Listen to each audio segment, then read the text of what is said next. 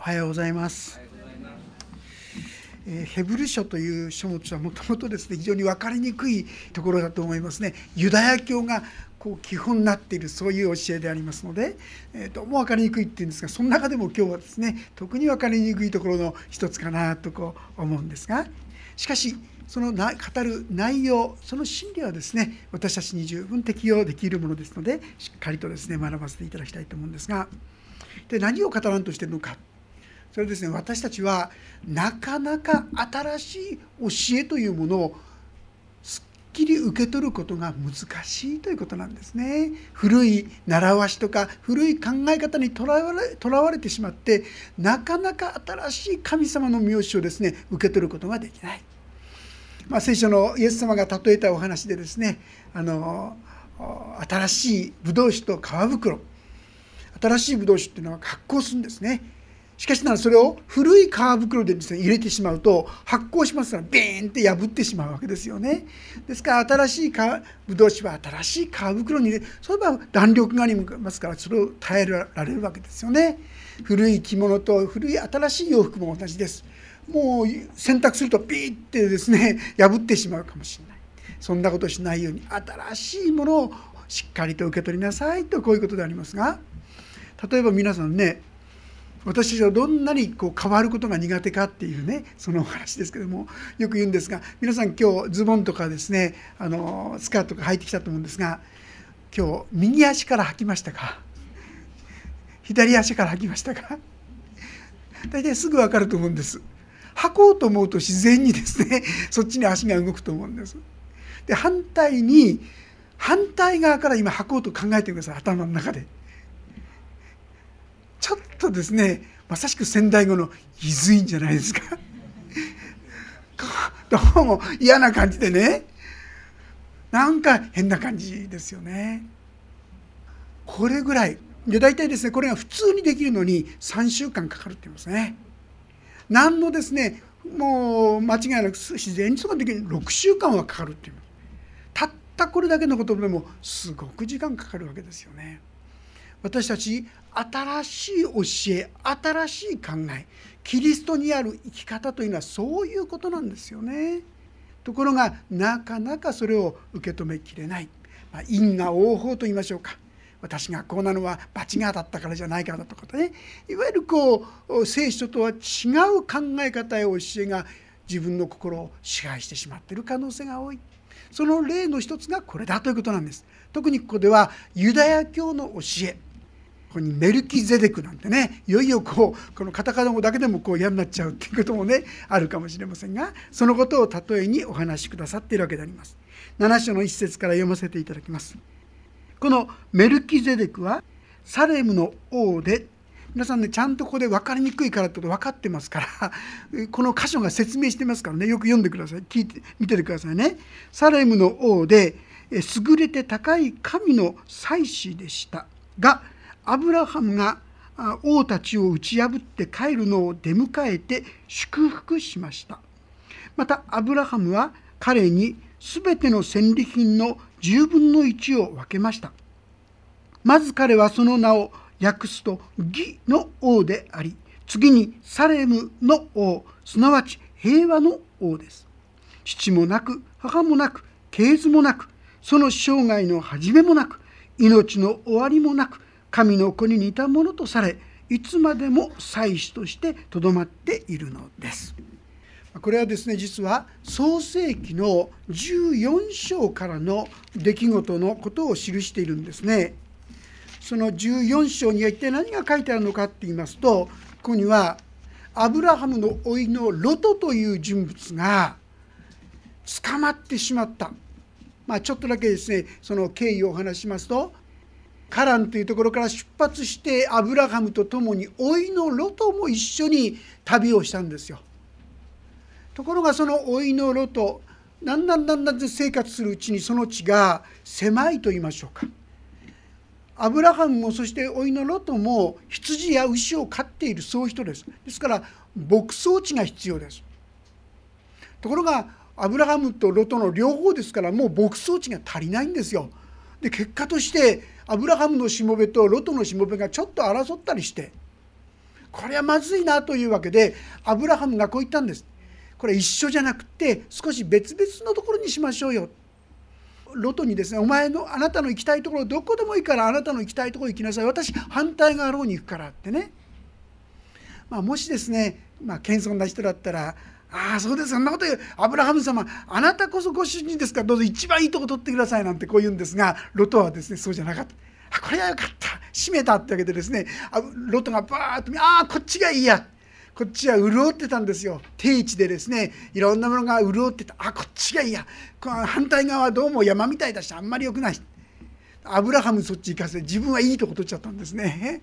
このちょっとですね自己中心の考え方がやっぱり危険ですね彼はそっちの方にはソドムとゴモラという町がすぐそばにあったんですが実はこの町は非常に乱れていると言いましょうか淫乱な町でですね非常に問題のある町だでそこにはさすがに行かなかったんですけどもその近くに住んだってことが書いたんですね。ところがすでに欲にですねとらわれてしまっているロトは後の書にはですね次にはソドムと町に住んでいたって書いてありますよ。人間の欲っていつの間にか欲に引き寄せられてですねそうして罪を犯すようになってしまうわけですよね。まあロトもですねいつの間にかその中にこう引き寄せられてしまっていた。ところがこのソドムの町がですね戦いを受けたんです。ケオデ・ラオルメルっていうですね王様が攻めてきてですねそしてこの町を全部根こそぎ取られて財産も何もみんな持ってってしまった。ロトの財産もロトたちも捕まってしまうこのことをですねアブラハムが聞いたんですよ。ねえアブラハムだってそんなすごいことじゃないんでしょうけど彼は老いのロトを何としても助けなくちゃというわけで318人しもべたちがそれぐらいいたようでありますがその人たちを引き連れてですねこの捕らえられた地に行ってそして全てを奪い返してきたんですよ。神様に会って神様と共に戦ったから勝利したんですね。で帰りの道に今言ったこのメルキゼデクという不思議な人に出会ったんです。そのことが創世紀の14章の18節から書いてあるんですがちょっと聞いてください。お読みします。さてシャレムの王メルキゼデクはパンとブドウ酒を持ってきた。彼は糸高き神の祭司である。彼はアブラムを祝福していった。祝福を受けよアブラム。天と地を作られた方糸高き神よりあなたの手にあなたの敵を渡された糸高き神に誉れあれ。アブラムは全てのものの10分の1を彼に与えた、まあ、聖書の中にいろんな人出てきますが大体は系図とかいろんなもの出てくるんですがこの人のことは何にも書いてないんです。ただ突然メルキゼデクっていうその名前が出てきて。そしてアブラムがですねそこに捧げ物をしたというですね自分の与えられた10分の1をその人に与えたというこういうお話が出てくる。このことをとって今ここで言ってるんです。でちゃんとここに聖書の中に説明されているようにメルキゼデクっていう意味はですねメルキっていうのはこれは王様って意味。でゼデクっていうのは義という意味なんです。義の王という意味ですね。ついでに言うとシャレムと書いてありますがシャレムあるいはサレム。これは平和シャロームという言葉から来てるですね。平和という意味なんですよね。今のエルサレムだと言われています。エルサレムですね。そこにいたと思われる。そういう人でありますが突然アブラハムの前に現れてそしてアブラハムを祝福したわけであります。でまたアブラハムもこの人にですねこう捧げ物をするんですよね。神のようにこう扱うわけであります。このことをもって実は何を言おうとしているのかとですねイエス・キリストの説明をしようとしているんです。実はクリスチャンになったユダヤ人たちですけどもいつしかですね彼らはまた昔の考えに戻りつつあった面があったようですね。私もちょっと嫌なことがあると昔の方が良かったなんてねすぐ思っちゃうんじゃないでしょうか。そして自分のやり方昔のやり方にですね戻ってしまうそういうことがあるかもしれませんね。エジプト奴隷であったイスラエル人もですねエジプトが出てきた時にああ昔は肉が食べられただとかね。ああ昔はネギが食べられただとかね。いろんなこと言っては昔の方が良かったかのような言い方しますね。危険ですね。私たちも新しい生き方新しい歩みというものを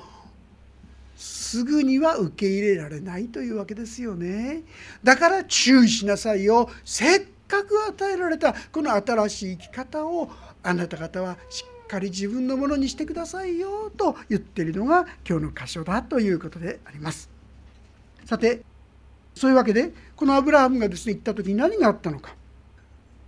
アブラハムはですねその時に確かにこの戦いは神様が勝利してくださったんだという確信があったと思います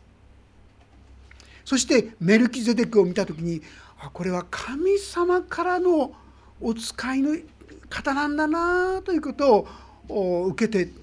感じることができたんだと思いますね。アブラハムは以前にも見つかいと思っているあるいは旅人と思ってですね見つかいをそしておそらくま潜在のイエスなんて言い方するんですね。歴史上に現れる以前のイエスに出会ったりしてるわけですがそういう可能性も大いにあると思うんですがそういうメルキゼデクにそこであったわけでそこに捧げ物をした。聖書で言うと突然その人が出てくる。実はこのことはイエス・キリストのことを予表している実は指し示していたんですよとこういうことなんですね。4節以降も読んでいきますがその人がどんなに偉大なであるかをよく考えてごらんなさい。族長であるアブラハムでさえ彼に一番良い戦利品の10分の1を与えたのです。レビの子らの中で祭食を受ける者たちは自分もアブラハムの子孫でありながら民からすなわち彼らの兄弟たちから10分の1を徴収するようにと立法の中で命じられています。ところがレビ族の系図にはない者がアブラハムから10分の1を取って約束を受けた人を祝福したのです。言うまでもなく下位の者が上位の者から祝福されるので一方では死ぬべき人間が10分の1を受けていますが他の場合は彼は生きていると明かしされているものが受けるのです。えー、また言うならば10分の1を受け取るレビでさえアブラハムを通して10分の1を収めているのです。というのはメルキゼデクがアブラハムを出迎えた時にはレビはまだ父の腰の中にいたからです。まあこのことの意味をですね実はここで説明しているわけであります。ただですねこれはユダヤ人に分かる説ユダヤ人にはこういうことを説明しないとですね突然イエスがこの預言者だ素晴らしい人なんだと言ってもですね受け入れられない。彼らはユダヤ教の教えまた立法の教えに基づいて歩んでましたから急に言われてもこのイエス・キリストが本物かどうかということに対して少し疑問を持ったりするそういうことがあったわけであります。でそれに対していやいやこの人は本当に神の人だよということを今説明しているんですがまず第一はですね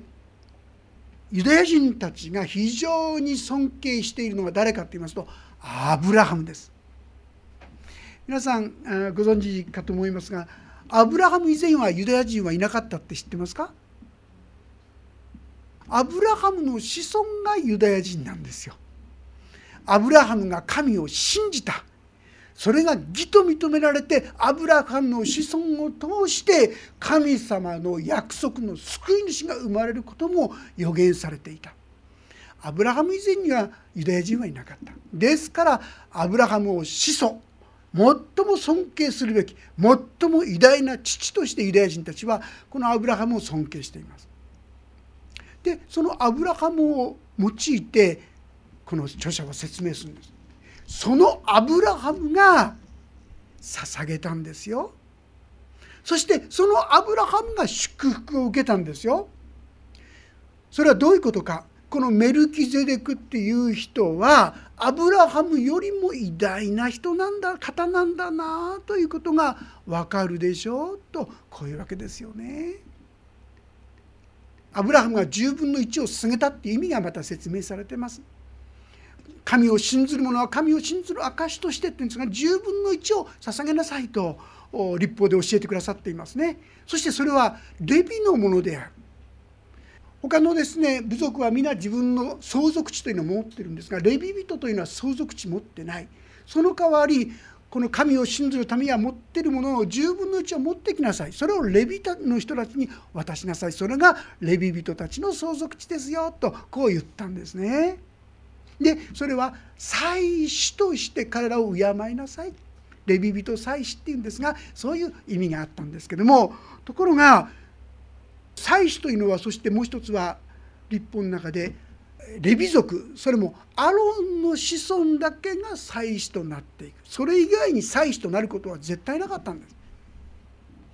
ところが今ここにですねこのレビ族でもなければ祭司の一族でもない人が突然祭司となったとこう言うんだけどもそれがまさしく旧約聖書の中でもう表されてたんですよ。メルキゼデクって人はまさしくそういう人だったんですよってこのことが記されているわけであります。このことについてはですね14節以降に私たちの主がユダ族から出られたことは明らかですがモーゼはこの部族については祭祀に関することを何も述べていません。もしメルキゼデクに等しい別の祭司が建てられるのなら以上のことはいよいよ明らかになります。その祭司は肉についての戒めである立法によらないで朽ちることのない命の力によって祭司となったのです。ここで言わんとすることは何を言ってるのかと言いますと本来なら立法によって祭司というものが定められるんですよ。ですから立法それによればレビ人から必ず祭司は生まれるんですよ。実はですね将来ユダヤ人たちが待っていたキリストという意味はですね皆さんどういう意味だか知ってますか？キリストっていう意味。ヘブル語ではメシアって言いますけどこの意味知ってますか？これはね油注がれたものって意味なんですよ。なんだか日本語にはピンとこないですけどね。これは認食を受ける時に油注ぐんです。でキリストと呼ばれる人はどういう認識を受けるのかそれは王としての認識であり同時に預言者としての認識でありまた同時に祭司として認識される人ですよってこう言うんですよ。で祭司というのは今言ったように本来はレビ族のそれもアロンの子孫として生まれるのが祭司のはずです。だからキリストはレビ族のアロンの子孫から出るのかと思いきやイエス様は皆さんどこどこの部族か知ってますか？あのマリアが生まれたのこれはユダ部族ですよ。これが実は旧約で予言したメルキゼデクのことをとの関係があるんですよ。神は今までの立法的な生き方とは違う新しいやり方で本物の祭祀を起こしてくださったんですよとこういう意味であります。11節のところからその説明が出てきます。さてもしレビス系の祭職によって完全に到達できたのだったら民はそれを基礎として立法を与えられたのです。それ以上何の必要があってアロンの位でなくメルキゼデクの位に等しいと呼ばれる他の祭司が建てられたのでしょう。要するに立法の中で祭司はどこどこの部族に生まれるって決められているんです。そういうふうになってるんだからそんな突然ですねメルキゼデクなんて祭司を起こす必要ないでしょ。実はこれは伏線があったんですよ。あの立法によっては人間を完璧に救うことはできなかった。立法による生き方っていうのは不完全だった。聖書は正しいです。でも聖書の教えに従っていこう。こうしなさいああしなさいこうでなきゃダメだああだダメだだけだダメだ。そういう生き方じゃ本当の意味での救いに到達することができませんよ。不完全なままですよ。とこう言っているわけであります。ですから完全な救いを受けるためには本物の大祭司が必要だったそれは先ほど聖書の中に出てきたこのメルキゼデクのような神ご自身が起こしてくださるどんなものよりも優れたどんなものよりも素晴らしいお方として生まれる必要があったんですよとこう言っているわけであります。そして次のところにですね12節。これが非常に今日の一つのポイントでありますが彩色が変われば立法も必ず変わらなければなりません。が私たちが今まで論じてきたその方は祭壇に使えるものを出したことのない別の部族に属しておられるのです。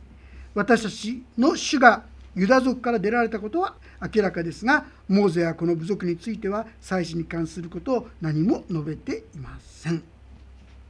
祭祀が出てくるこのことに関しての立法というものが実は旧約聖書なんですよところがこのこととは全然別の祭祀が起こるということは全然別の教え全然別の立法新しい立法というものが必要になるんですよ。みんなはですね聖書の新約聖書のあるいはこうクリスチャンたちの生き方をええユダヤ人にとってはなんかこうなじまない。本当かな？いろいろ疑いを持ったり分かんなくなったりするかもしれませんが実は今これ大転換が起きた。祭祀が変わった。あのアロンによる大祭司ではない本物の人間を本物に救いうる大祭司がやってきた。私たちはそのような生き方になっていく必要があるんですよとこう言っているわけであります。17節以降も読ませていただきますがこの方についてはこう明かししています。あなたは常しえにメレキゼレクの位に等しい祭司である。これはあの詩篇の110編で予言された言葉です。キリストというのはまさしくこの旧約の創世記に出てきたメルキゼデクのような存在本当にどんなものよりも偉大などんなものよりも優れたそういうお方なんですよということをこのイスラエルのために言っているわけであります。で18節一方で前の戒めは弱く無益なために廃止されましたが要するにもう立法的な生き方立法主義の生き方は本当には救わないというのは廃棄されたでもこう強調するために立法は何事も全うしなかったのです私たちはですねああしなければならないこうしなければならないそういう正しい生き方が聖書の教えだと思いますしそれがクリスチャンだと思ってしまうこともあるかもしれないがそうじゃない。そういう生き方からは人間は何本当の意味での救いを得ることができなかったですよ。頑張って頑張って頑張ってってねこの生き方じゃダメだったでしょ。ってこう言ってるわけであります。で他方。他方でさらに優れた希望が導きられました。私たちはこれによって神に近づくのです。今までの立法的なね聖書の教えに従ってうんぬんじゃなくてここにありますように新しい希望。イエス・キリストによって全ての罪が許されてそうして神の命をいただいて精霊の力によって歩むというそういう新しい生き方ができたのでありこの生き方によって神様に近づいていくんですよとこういうわけであります。20節そのためにははっきりと誓いがなされています。彼らの場合は誓いなしに祭司となるのですが彼らっていうのはイスラエル人のあのレビ人の祭司でありますが彼らは誓いなしに祭司となるのですが主の場合には主に対して次のように言われた方の誓いがあります。主は誓ってこう言われ御心を変えられることはない。あなたは常しえに祭司である。そのようにしてイエスはさらに優れた契約の保証となられたのです。普通の祭司はですね制約も何もなかったの。イエス様の場合には神様ご自身からこれは本物だよ絶対にこれは違えることがないんだよというそういう約束保証まで与えられてそして祭司になっているんだよこれはこの方こそ本当に間違いない私の頼りになるお方なんですよということを実は語っているわけであります。23節また彼らの場合は死ということがあるため勤めにいつまでもとどまることができず大勢の者が祭司となりなりました。しかしキリストは永遠に存在されるのであって変わることのない祭司の務めを持っておられます。したがってご自分によって神に近づく人々を完全に救うことがおできになります。キリストはいつも生きていて彼らのために取りなしておられるからです。人間としての立法の世界にあったユダヤ教の祭司というものはいつか死ぬんですどんなに素晴らしくても死ぬ祭司というのは神と人間の間を取り持つ仲介してくださる方だった。人間を神に近づけ神に救いの中に歩ませようとするものだった。でも完全にできなかったしまた死んでしまうわけですよ。どんな素晴らしくも死んでしまう。しかしこのメルキゼデクはいつでもどこでもどんな状況の中にあっても私たちを救ってくださるそして取りなしてくださるそういう方となってくださったんですよってこう言うんです。26節またこのように清く悪も汚れもなく罪人から離れまた天よりも高くされた大祭司こそ私たちにとってまさに必要な方です。他の大祭司たちとは違いキリストにはまず自分の罪のためにその次に民の罪のために毎日生贄を捧げる必要はありません。というのはキリストは自分自身を捧げただ一度でこのことを成し遂げられたからです。立法は弱さを持つ人間を大祭司に立てますが立法の後から来た誓いの御言葉は永遠に全うされた御子を立てるのです。大祭司がですね人間のために技を行う時にはですね大祭司はまず自分のために生贄を捧げんですよ。大祭司自身が罪がありますからね大変ですよねそれを毎日毎日しなきゃいけませんよね。でもイエス様には罪がなかったですから自分のための罪のこの生贄それをする必要など全然ないんですね。ですから彼はですねいつでもその人を救うことができますそれを完璧にもう成し遂げてくださったそして私たちに永遠にこの救いの道を全うしてくださった方なんだってことを強調しているわけですがさあ皆さんだいぶ忍耐が必要だったでしょう。ユダヤ人のですねこの立法に基づく教えですからどうぞ私たちにはピンとこないんですが私と共通することはユダヤ人はこういうような教えに肯定してと言いましょうとらわれてしまってなかなか新しい教え新しい考え方に馴染むことができなかったんですよ。ですから神様の恵みを彼らは味わうことが少なくなってしまった。でもね私たちもですね私たちはこの立法については知りませんでしたけども結構ある人はこう書きましたよね。日本人にはイザヤ・ベンダさんって日本にはキリスト教はないって言ったんですね。そしたら日本教キリスト派がいるだけだなんてですね そういう言い方をしました。日本の風習とかこの伝統とか考え方とかいろんなものにとらわれてしまってなかなか聖書の教えに親しむことができない。確かにですね私たちも因果応報という人がクリスチャンになったっつってもですねそういう考え方が結構染みついてると思いませんか？例えば皆さんがですね嫌なことが何回かいくつかこう起こってくるとあら神様がなんか罰当ててるのかしらってそう思ってしまう人これは明確にその昔の価値観に生きてるんですよ。あるいはですねいろんなことがあってもなかなか自分の思う通りにならないともう私は神様から見捨てられてしまったんじゃないか。良い行いのゆえに私たちは神に受け入れられ私がやる行いのゆえに神様は私たちに恵みを与えてくださるこういう考え方になっているとするこれも古い考え方ですよ。神様はいつでも私たちに今恵み深くある方となってくださったんですよ。どうして？一度限りこの救いを完璧に成し遂げてくださったから。もうああしなければならないこうしなければならないああでなければならないこうでなければならないそういうものから一切解放されているってことを皆さん本当の意味で受け取ってらっしゃるでしょうかね。例えばねロマ書7章のところちょっと読ませていただきますが7章の4節と6節をご一緒に読んでみましょうか。第3版で299ページ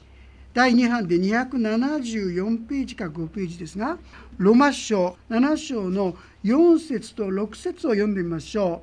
う。3はい私の兄弟たちよそれと同じようにあなた方もキリストの体によって立法に対しては死んでいるのです。それはあなた方が他の人すなわち死者の中からよみがえった方と結ばれて神のために実を結ぶようになるためです。6節3はいしかし今は私たちは自分を捉えていた立法に対して死んだのでそれから解放されその結果古い文字にはよらず新しい御霊によって仕えているのです。私たちは自分が本当に許されている。もっと言うなら神様は皆さんのことを裁いていない責めていない罰を与えようとしていないってことを知ってますか？本当にそこに立ってますか、まあ、例えばですねこのそこの隣のあの道路ですねあそこをですねユンユンユンってですね120キロぐらいで走ったらどうでしょう皆さん。なんかいつ来るかな？真っ赤なものをしてプルプルって来るんじゃないかって心配しながらですね走るんじゃないかと思うんですがどうしてそのことを心配するかって言いますとそれは立法があるからでしょそれから50キロ以上走ったら制限時速オーバーでもうそういう規則を守ってないから捕まるっていうことを考えてるから心配するわけですよね。じゃあですねそこにもうそういう制限取り去りますって言ってね取り去ったとしても最初はですね本当に大丈夫かなと思ってね。なかなか走れないんじゃないでしょうかね。ドイツのアウトバーンっていうのはまさしくそうだったってね、え聞いたことがありますけども。神様は今私たちの全ての罪をもう背負って許してくださってますからああだったからあなたはこうだああだもうそういうような裁きは一切なさらない。どうして？イエス様が全部受け切ってくださったからですよ。これはあの訓練してない強制しようとしてないって意味じゃありません私たちが出会ういろんな苦しみとかそういったものは何か全部強制のためです私たちがもっとより良いものとなっていくための神様のご訓練なんですよ。でもなかなかそう思えない罰なんじゃないかなってこう考えてしまう。ああやってないから神様祝福してくれないんじゃないかこうしてないからダメなんじゃないか。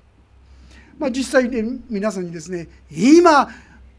死んだら本当に天国行けますか？よくこういう質問した時ですね洗礼を受ける時にもよく質問したりしますがそういう時に「はい」って本当に「はい」って言える人が結構少ないんですよね。どうしてだか分かりますか？それは相変わらず自分の行いに目を留めててイエス様が成してくださった見業に目を留めてないからですよね。もう全部もう受け切ってくださっている。そのことを本当に信じるなら大丈夫私いろいろミスしてるけどそして愚かな過ちもたくさんしてるけどもその瞬間その瞬間イエス様許してくれてるんですってねもう大手を振ってそう言うことができるわけなんですよ。ところが古い考え一見すると遠慮深いなんかですねそういうふうにも見えますけども実はこれ神様を信頼してないってことですよね。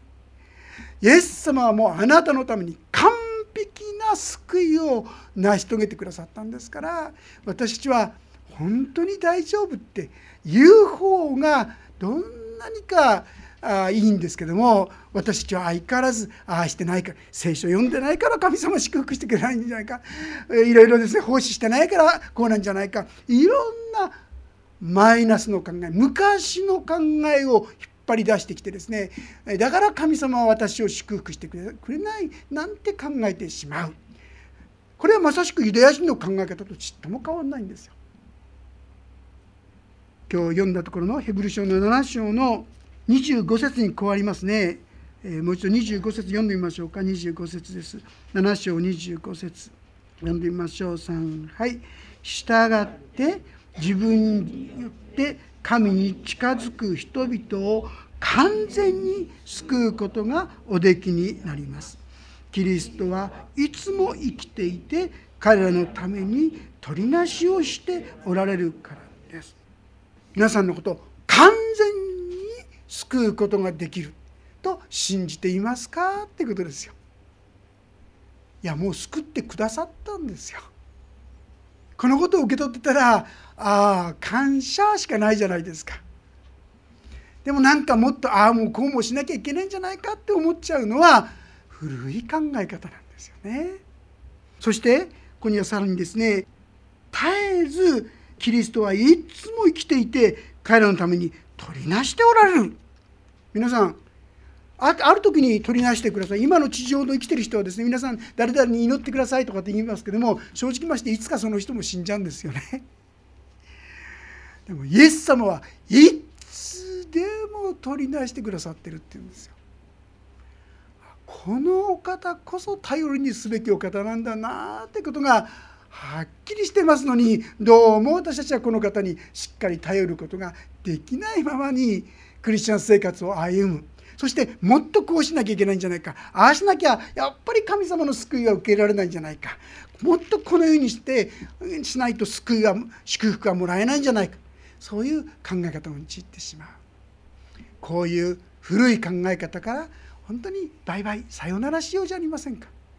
そしてもっと大胆に神様に信頼して歩むものでありたい。そう思うんですね。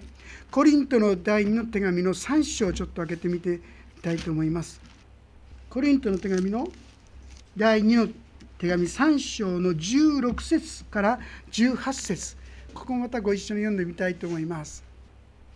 3はい。しかし人が主に向くならその覆いは取り除かれるのです。主は御霊です。そして主の御霊のあるところには自由があります私たちは皆顔の覆いを取り除けられて鏡のように主の栄光を反映させながら栄光から栄光へと主と同じ形に姿を変えられていきます。これはまさに御霊なる主の働きによるのです。しかし人が主に向くなら皆さん私たちが主に向かないで自分の愚かさや自分の罪深さや自分の醜さに目を向けるならああこんな私は神の恵みに預かる資格がない。私はこんな神様のですね栄光の中に用いられるはずがない。なんて考えてしまうんですがそうでしょうか。問題は私が主に向くならです。もっと言うなら主の十字架を思い起こすならあそうだ。そういう私だからイエス様は十字架にかかってくださったんじゃないかってこのことに思いがいくならですよ。たとえ罪を犯したとしてもああこんな私だからイエス様かかってくださったんだな感謝になるじゃないですか。そしてすぐさまそこから引き上げられていくんですよ。いろんな問題や困難を見てもうダメだよ。でもイエス様を見たらどうでしょうか。イエス様にはできるじゃないですか。私はあらゆる機会にその主に向くというですねこのことが大切ですよ。そうしないと相変わらず昔から持っていた考え方や価値観やそういったものに縛られてしまう。ユダヤ人がですねやれイエス様がそんなですね突然出てくるなんておかしいじゃないかないかとかですねイエス様は祭司の刑事ではないじゃないかとかいろんな余計なことを言ってイエス様を素直に受け止められなくなってしまう。そういうのと同じように私たちもイエス様を見上げないために神が備えてくださった恵みを無にしてしまうことが多いのではないかと思いますね。そうではなくていつでもそうだ。主に向けば。イエス様はそこから許し解放してくださる。そんな許されてばっかりいたら人間悪くなっちゃうんじゃないのって。皆さんそれは余計な心配ですね。本当に許しを受け取ったならもうそんなことしたくないって思うんですよ。どうして？神の御霊がその人のうちに宿ってまた満たしてくださるからです。神の御霊はその罪から遠ざかりたいっていう思いを強くしてくださるからです。私たちはいつもいつも主の許しと主の愛を心に満たしていただきましょう。そして弱った時も失敗した時も主を見上げてこんな私だから十字架があったんですね。こんな私だからメルキゼデキに等しい大祭司としてイエス様が来てくださって私を祝福しようとしてくださったんですね。そして神の恵みをしっかりと受け取っていくお互いでありたいと思います。お祈りをいたします。恵みの神様分かりにくいところからお話をしましたけどもどうぞこれらの御言葉がお一人お一人にとどまっていつでもどこでもイエス様を見上げることができるように助けてあげてください。そして古い価値観や古い生き方ではなくて本当に主によって許され受け入れ愛されている。恵みの道また祝福の道喜びの道を私たちが選び取っていくことができるようにお導きください。神様の祝福が豊かにお一人一人を覆ってくださいますように。主イエスキリストの皆によって祈ります。メン。もうしばらくそれぞれに応答の祈りをお捧げください。